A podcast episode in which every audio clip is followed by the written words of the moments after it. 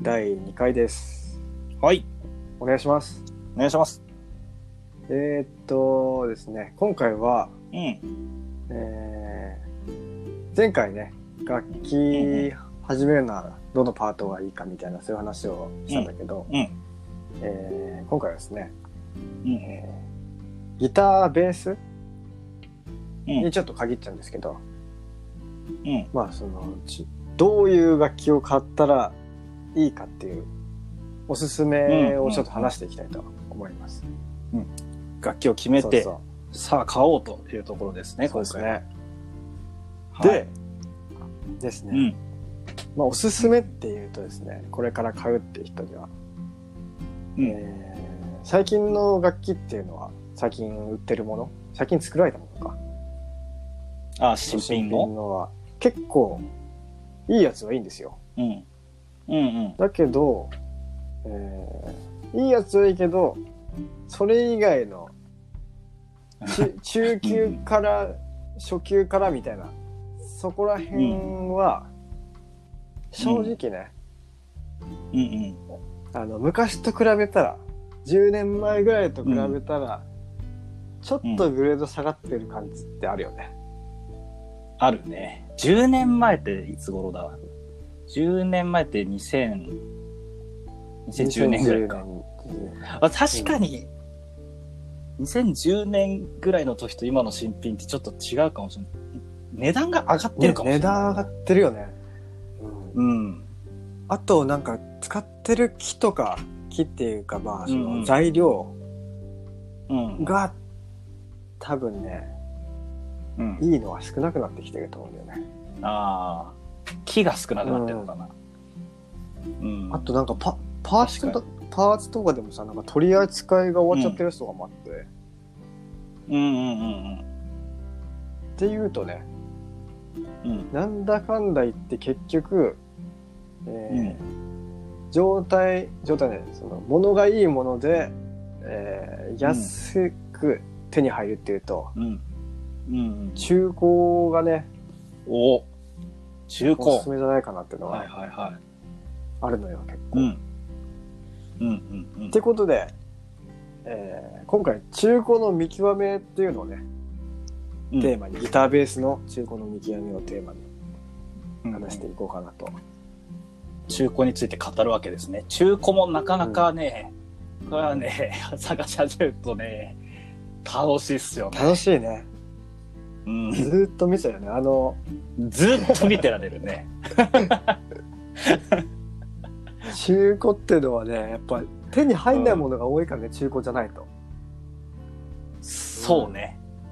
で、私さ、これを、あ、これなんかいいなーっていうのがあると、ちょっと目離すともう売れちゃってたりするし、ね。そうそう、あるのやっぱ。タイミングあるからね。うんそこもまた面白いと思うんだよね。面白いよね。中古はもう本当にね、やばいよ。巡りい。合いみたいなのがあるからね。うん。うんうんでもってね。うん、あ、どうぞどうぞ。うん。いや、大ちゃん中古好きだそう、好。き好き。ね。俺も好きだけど。大ちゃんめちゃめちゃ中古、なんかネットで見てるイメージあるわ。そうだね。最近落ち着いたけど、今持ってる、おお、ごめん、失礼しました。不便代が下がってた。大丈夫。おお。不便大ミュージシャンらしいものがよかった、ミュージシャンらしいもんで。椅子倒れたとかじゃなくて。リストで。うん俺持ってるベース、今ほとんど中古だね。うんうんうん。俺もなんだあ、そ うん、俺も大体ほとんど中古ですね。う。見極めさえできれば中古って結構ね、いいものが安く手に入るからおすすめなんだけど。うんねってことで、その見極めをね、じゃはい。あ、はい。説明、語っていきましょうか。いきましょうか。うん。まずね、うん。えー大事なのが何個かこう、見極めポイントがあるんだけど、うん。注意すべき点みたいな。そうそう。はい大事、一番大事なのがね、うん。えーネックっていう部分があるじゃない。あ、はいはいはいあ。そこのはい。うん。ネックはかなり重要なんだけど、その中の一つのパーツとして、トラスロットっていうのがうん、うんありましてですね。まあ、ネクっていうのは、その首みたいな部分で、うんあの、長いとこね、細長いとこね。そうそうあのひ持つとこ。持つとこそう持つと左こ手であの握ってるとこねそうそうそうそうそう。細長いそうそう首ね。細長い首うんあれが重要ですね。重要だねうん。あそこで、そううんトラスロットっていうのがあって、うん首に入ってんだよね。そうそう中に入ってるから見えないんだけどて鉄の棒みたいな。ネック自体も、まあ、楽ギターベースって大体木でできてるんですけどうん。ネックもまあ漏れなく木でできてることが漏れなく。うん、木ですね9.5割ぐらいはもう木でできてて、あの世の中のネックのねまあグラファイトとかそういうのもあったりするけどちょっとそれは置いといてうんうん。でやっぱりこう弦の張力とかあとまあ自然の、まあ、気候とかそういうのによってうん。こう反ってきちゃうよね結構、うんうんうん。曲がっちゃうんだよね。でそれを、えー戻したりするうん。パ部分っていうのかな、ネジみたいな感じでうん。こう回していくとうん反りが治るっていううん。部分なのねうん。調節するのがね、トラスロッドというパーツなんだよね。反りっていうのは結構ねやっぱ大事だよねそのコンディションうん。維持のためには、あの、そう、トラスロッドで直せなくなってくきちゃうほど曲がってるのもあったりするからね。そうそうそもう回し切っちゃってう、るとかね。限界があるんだよねその反り回す、うんその深さというかうん。反っちゃったと思って回してまた反っちゃったって回してどんどん締めていくとネジみたいにうん限界が来て、それ以上はもう回せないってなっちゃうと、もう寿命ということで。うんで、まあ寿命といえども、うん。修理して一応直すってこともできるんだけど、うん。できる、できる。できるけど、そうなってるともう本当にプロのリペアの人にお願いして、アイロンみたいなやつでやるのかな。うん。そうだね。うん結構またそれはそれでお金がかかってしまうという。多分、うん。今回初めて買うとかそういうテーマにすするって考えた時に、初めて買う、うん楽器自体を買うって考えた時に、多分、うんその金額の倍以上かかっちゃうんじゃないかぐらいの修理になっちゃうよね。うんうんうん。だね。ここはちょっとチェックしなきゃいけないっていう、トラスロット。うんうん。まず一つ目のポイント、トラスロッド。ネックが反っているかいないか。トラスロッドに余りがあるかないかそうだねみたいな感じですか。うん大体あの書いてあったりするからね。トラスロット余裕ありとか、締め切ってますみたいな。うんうんうん。うん書いてなかったら、ちょっとあの、警戒した方がいい。確認した方がいいかもうな。100もう100%確認するべきところだね。うんうんうんうん。あとは次なんか中古で注意する点っていうと、なんだろうな。なんだろうな。まあ、同じネックで行くと、あの、フレットのはいはい、減りとか、フレットね。うん。あの、フレットというのは、みたいなとこからですかね。うんフレットっていうのは、あの、ネックにこう打ち込んである、しましま？しましまね。なんて言ったらいいですか？しましま。あの、半なんて言ったらいいの？かな音ごとにあの区切ってる、あ、そうそうそうそうそう、えー区切りみたいなやつだよね。うんうん。しましま模様のあるじゃないですか。ネックに。あれをフレットと言うんですけれども。あれがですね、あれも消耗品なんで減っていくんですよ、うんどんどん。タイヤが減っていくみたいなああ、いい。例えね。う。うんん。そう、だんだん引いてるとね、摩擦で減っていっちゃうんですよ。それがで、あの、全部、全部じゃっていうか、あの、減りすぎちゃうと、フレット打ち直しっていうのをしなくちゃいけなくなっちゃう。そうだね。う。ん。そのね、フレット打ち直しがね、3、4万以上するよね。するね。もう下手するともっと高くなる場合もね、もっと、うん、ギターとかベースの種類によってまた違うんだけど、それだったら1本買えんじゃねみたいな話もああるか。ら、うん、そこもで注意した方がいいかなっていう。そうだね。うんうん。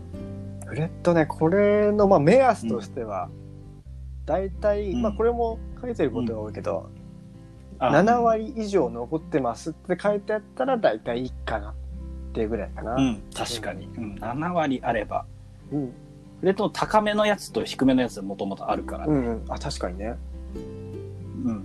5割、あうん。5割以下になると、おそらくもちょっとう、怪しいよね演奏。するのにはきついかなっていう。うん。あの、音がビビっちゃったりするんだよね。そうそうそうそう。よ余計なとこに当たっちゃって弦がビーって振動しちゃって、変な振動しちゃうみたいな。うん。そこも注意するポイントですかね。これは2つ目の大事なポイント。フレットははい。7割以上残ってるかの確認。うんうんうん。いいですね。うんあとは？3つ目はですね。3つ目はね、うん。電気系統ですかね。あ、はいはいはいはい。いわゆる、まあ、電気が、電子楽器、電気、電気楽器で、ノイズって言われてるのが結構ね、厄介な。うんうん何も弾いてないのにジーって音が鳴っちゃったりとか、うん。うん。そういうのがあるとね、楽器として結構うん致命、確かに、エレキギター、エレキベースは。致命的なことになっちゃうんで。あとは、あの、つまみって言って、楽器に取り付けられたボリュームを上げたり、こう音色を変えたりする、こう、くるくる回すとこがあるんだけど、うん。そこを回したときに、あの、ガリガリガリみたいな、シュッシュッシュッみたいな音がする、ガリって言われるものがあって、うん。それは、あるとまずいので、これも修理が必要になっちゃうんで、これがあるかないかっていうのも確認した方がいいですね。うん。ガリはね、ありがちだよね。あるね、け一番あるんじゃないかなっていう。ない方が、なかなか珍しいというか、ちゃんとメンテされてる中古だよね。本当に中古楽器屋さんのさ、あの、リペアマンがちゃんとメンテして出してるやつとかはないけどさ、ね。オークションで買ったとかだと、まずガリは、あると思っといた方がいいぐらいあるかもしれないけど。そうだね。うん。ガリはなかなかね、ないって書いてるのにあったりするからね。うん。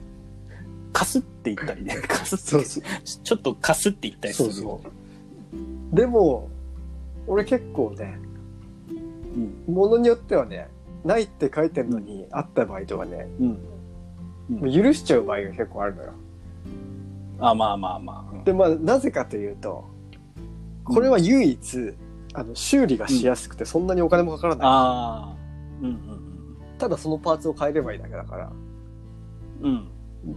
俺最近やり始めた、やり始めた、去年ぐらいからやり始めたんですけど、うん例えばボリュームだけ、そのガリがある場合、ボリューム交換すればいいだけだから、あれは何？つまみごと変えるのそうそうそう。うんハンダ、あの、ハンダゴテって、高校の授業とかで使ったかもしれないし、中学でうんも使ったかも。うんそれさえできれば、うん。パーツ1ってそのボリュームのやつなんて、ものによってだけど、400円台ぐらいで買えるから、うん。だからまあ400円ぐらいで修理ができるって考えたら、これは別にうん。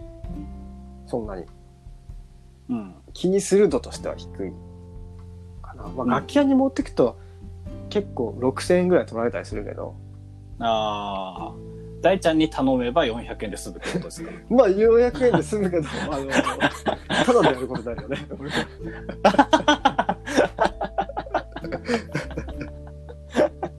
なるほどなるほど。確かにノイズはね気になるポイントだ気になるうん。うん。っていうので、確かに。まあうん、主にこの3つぐらいだよね。そうね。あとはなんか気にするっていうと、うん結構あるのが、なんか匂いついてるやつとか、あうんはいはいはいはいあの、うん親切な人だと書いてあるよね。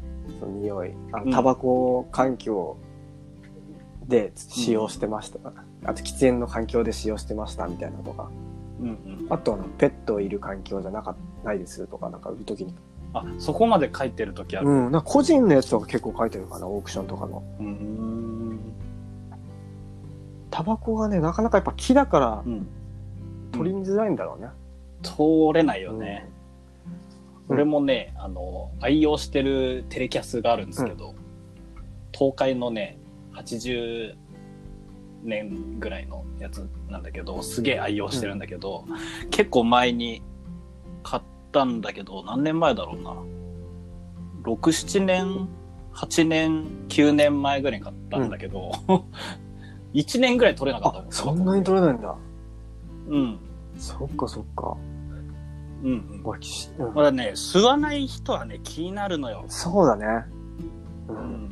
吸う人は気にしないよね匂いってき全然気にならないかもしれない。吸わない人からするとね、ちょ、もうすぐわかる。わかるうん。それ気になる人は注意かもしれないね。これは結構気にする人は本当気にする俺も結構気にするし。うんうん。さらにさあのギターベース大体木だからさその水系はエレキだからあ。デリケートじゃん。そのかけちゃいけない、うん。雨の日うん。外で弾くとあのかなりダメージあるし。うん。だからその簡単にファブリーズとかするわけにもいかないっていうね。わかる。ファブリーズは、ねだからもう本当自然に抜けていくのを待つしかないっていう。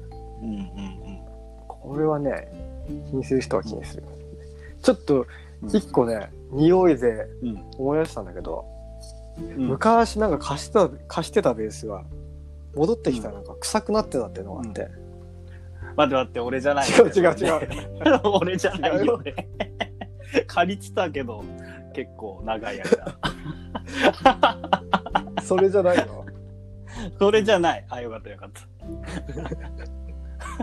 でその楽器がね戻ってきた時にちょっとねうんなんかカビ臭い系の臭さになっててあちょっとこれなかなかクールだなと思ってまあ多分湿気あるところにこうまあケースに入れてたあ湿気はきついね。かな。ロッドにも。そうそうそう状態にも良くなかったし。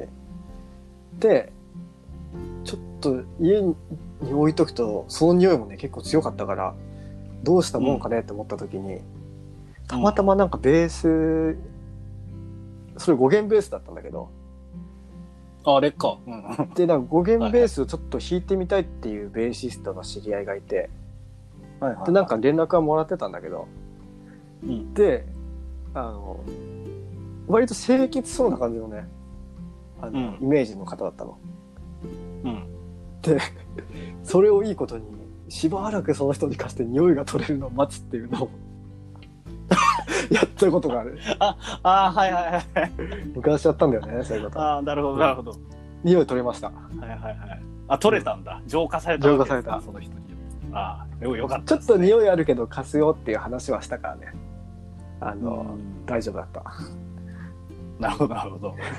浄化中和されたわけです中和されたね。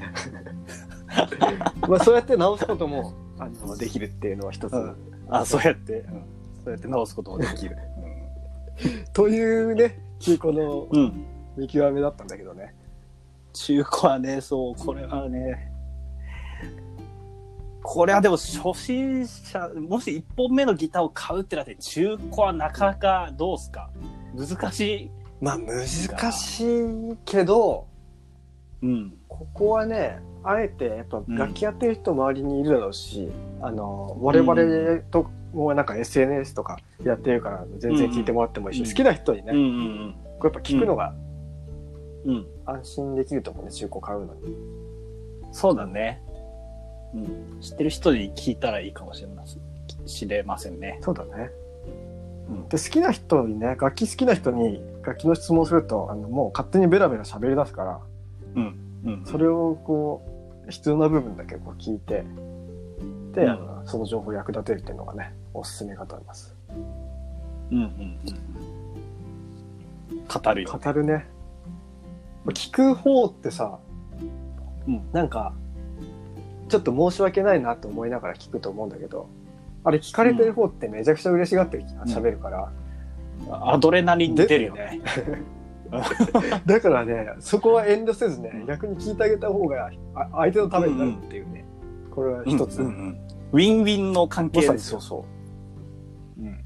だからぜひね聞いてもらいたいっていうところでうん。あと中古楽器の話でもちょっとなるあの戻るんだけど、うんあのさっき言ったトラスロット、フレット、電気系統とかそこら辺？うん匂いはちょっと置いといて、そこら辺のうん。状態がいいやつが中古に出てたとしたら、うんこれはね、あの、いいポイントの一つとし一つとしては、中古機は長い年月、この世に存在してたわけじゃん。で、それの状態で、そそんなうん。長い年月使われてたのに、そんなに状態が悪くないってやつは、それほど丈夫っていう証明にもなってるから、楽器としてね、かなりいいものが多いんだよね、そういうのは。確かに。そう、前のユーザーさんが、あの、ちゃんとした正確だったとか、そういううん証明にもなるし、なるなる。ちゃんとメンテして、ちゃんと拭いてたとかさ。うん昔、俺が中古であの、買ったもらったのとか忘れちゃったけど、後ろにね、もう、芯を出してないボールペンで書いたかのような傷跡で、ボーイって書いてあったのね。それは、そういうの見ちゃうと、うんこの持ち主は、おそらく大切に使ってなかったんだろうな、みたいな。おそらく。ボーイが好きなんだってこと以外は、うんあの全くこう、伝わらない感じの、おそらく楽器は綺麗に使ってなかったんだ。そういうのはね、うん分かったりするからね。確かに。それは、なかなかきついね、裏とはいえ。というぐらいですかね。うん。だね。中古、まさかあの、初めての人に中古を押していくというね、このミュージシャン二人ですけれども。そう。まあもちろん新品でもいいんだけど、うんうん。まあどっちかといえばね、こう、経験者からすれば、そこっちがおすすめよってことは。中古はね、もう本当宝探しだからね。高坂さん面白いからね、ぜひぜひうん。ぜひぜひ。やってくださいということで、うん。今回はこんな感じですかね。ですかね。ってことで、うん。次回はですね、えーこれから買おうと思ってる人、えーギターベースを買おうと思ってる人に、うんえーおすすめの、えーメーカおはいはいはい。ーとどこで中古を手に入れるかっていうのをテーマに、もし一本に収められたらそれの話をしていきたいと思います。はい。では、では、次回、次回。